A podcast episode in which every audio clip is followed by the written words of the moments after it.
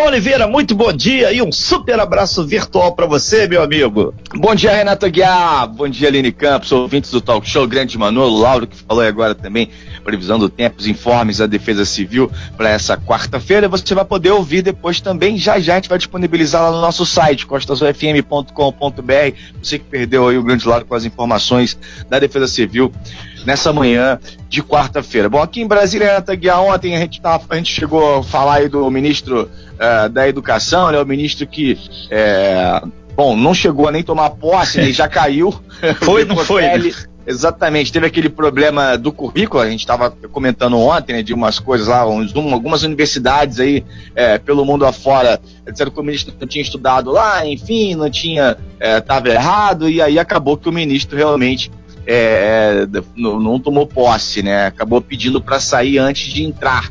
Bom, já é o terceiro ministro, o Ministério da Educação. A educação no Brasil, então, está em maus lençóis, né? Quer dizer, a gente estava aí tentando um novo ministro, ministro acabou caindo antes de tomar posse, a gente vive na pandemia, sem aula, a, a educação realmente talvez seja um dos grandes problemas, como pensar a volta da educação, né, agora nesse momento aí de pandemia, porque gera muita aglomeração, os alunos ficam confinados ali nas salas de aula, né, então é um momento, é um negócio muito delicado nesse momento, né, e aí é, tem esse problema também de conseguir um, um ministro que agrade aí todas as alas, né, é, e é um negócio delicado. Então, a gente continua sendo ministro aí da Educação, Decotelli acabou caindo por é, inconsistências, digamos assim, no seu currículo. Renato, vou mandar meu currículo para você, tá? Pra você dar uma analisada aí, ver se tem algum problema.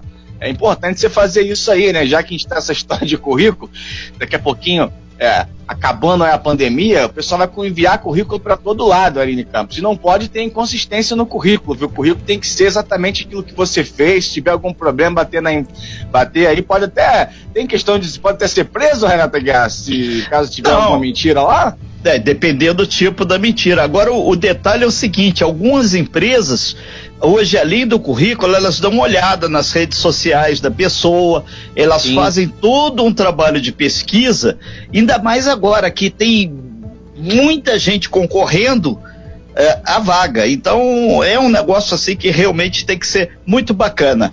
Aline. Renato, isso que você falou sobre essa questão das empresas hoje avaliarem também o perfil nas redes sociais é muito importante. Inclusive, quando você vai se candidatar a uma vaga, né, especialistas justamente nesse assunto dizem para você também fazer uma movimentação nas suas redes sociais. Você tem que ter, tanto que existem perfis profissionais justamente por conta disso. Porque tem gente que tem lá um perfil maravilhoso, mas foi criado na faculdade da cachaça, entendeu? Então, eu, por exemplo, vou, eu vou ser muito sincera, eu no meu primeiro currículo currículo Vitae. Eu coloquei sim, fiz uma maquiagem, coloquei que tinha um curso de inglês numa, numa empresa maravilhosa e tudo mais, e eu não tinha, tinha o curso básico para dar aquela valorizada.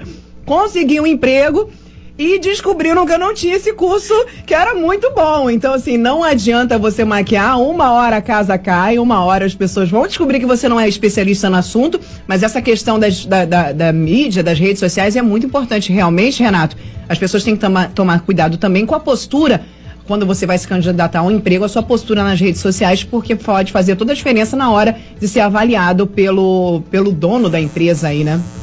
Pelo RH. Tem que fazer igual a Aline, ó. A Aline sincerona, né? Então você tem que ser assim também na hora de fazer lá o seu currículo. Não falar o nome pode... da empresa, não, senão eu ainda posso ser demitida.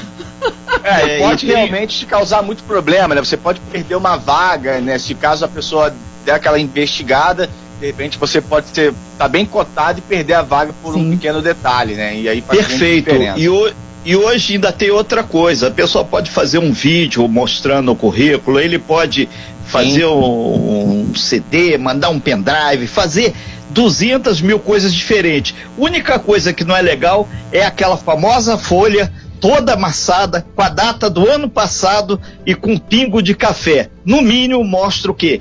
Desleixo.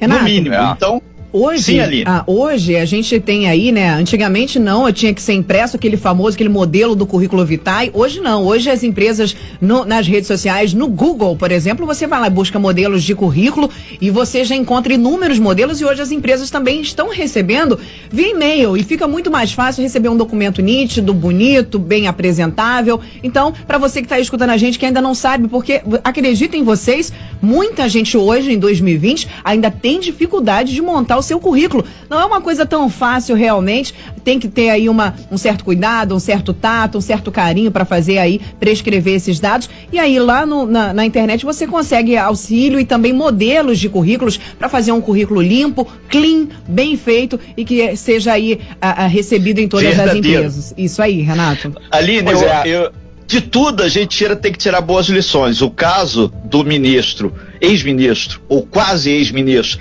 professor Carlos Alberto Decotelli, ajudou muito o Brasil. Da onde tiram um problema, nós brasileiros que queremos Exatamente. o melhor para esse país, tem que tirar a grande lição. Por isso, ó, aplausos para todo mundo que evoluiu de ontem para hoje. Grande Tom Oliveira. É.